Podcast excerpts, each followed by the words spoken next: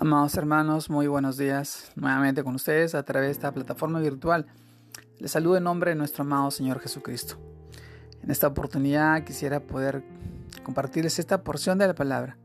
Esta vez lo encontramos en el libro de Job, capítulo 1, versículos 20 y 21, que dice, Entonces Job se levantó y rasgó su manto, y rasuró su cabeza, y se postró en tierra y adoró, y dijo, Desnudo salí del vientre de mi madre y desnudo volveré allá.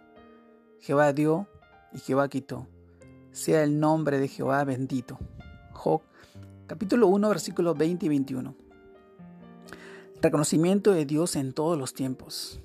Amado hermano, Job, un hombre perfecto y recto, temeroso de Dios y apartado del mal, había sido bendecido por Dios y era aquel hombre más grande que todos los orientales, un hombre apreciado por Dios, al punto que al hablarle de él, a Satanás le dice, ¿no has considerado a mi siervo Job, que no hay otro como él en la tierra, varón perfecto y recto, temeroso de Dios y apartado del mal? Esto lo encontramos en el libro de Job capítulo 1 versículo 8.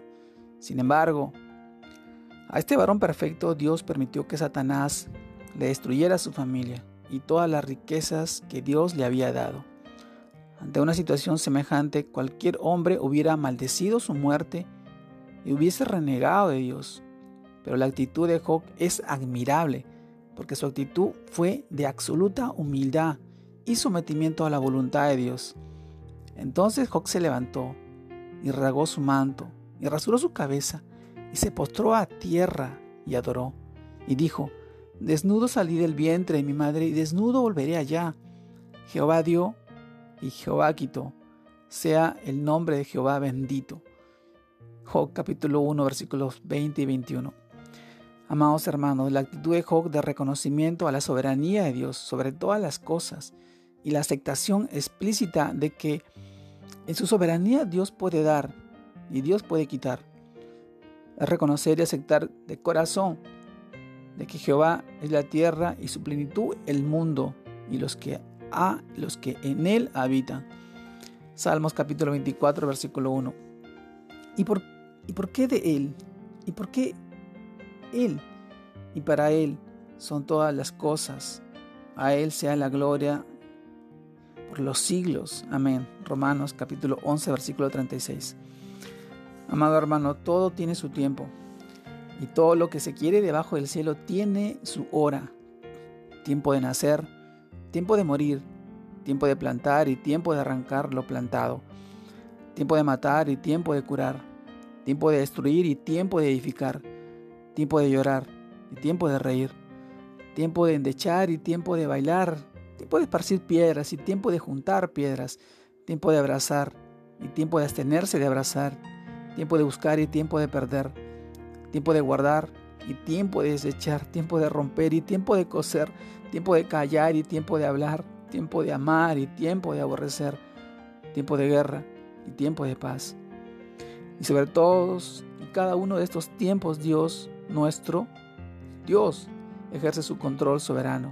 De todo modo que cualquiera de estos tiempos que estemos viviendo, vivámoslos en nuestra fe, en Cristo Jesús, nuestro amado Señor, plenamente confiados en que, aunque ande en valle de sombras de muerte, no, temeré mal alguno, porque tú estarás conmigo. Tu vara y tu callado me infundirán aliento. Salmos capítulo 23, versículo 4. De reconocimiento de Dios en todos los tiempos. Los tiempos que vivimos son tan difíciles ahora, que la necesidad, las aflicciones, el dolor y la muerte son tan, son tan fáciles de encontrar están alrededor nuestro, pero aún así nosotros reconocemos a nuestro Dios, que Él es soberano y que está ahí presente y que cuida de nosotros. Vemos su mano obrando en nuestras vidas. Y cuanto más nosotros debemos estar agradecidos por todo lo que hace y por todo lo que hará en tu vida y en la vida de tu familia y de tus hijos.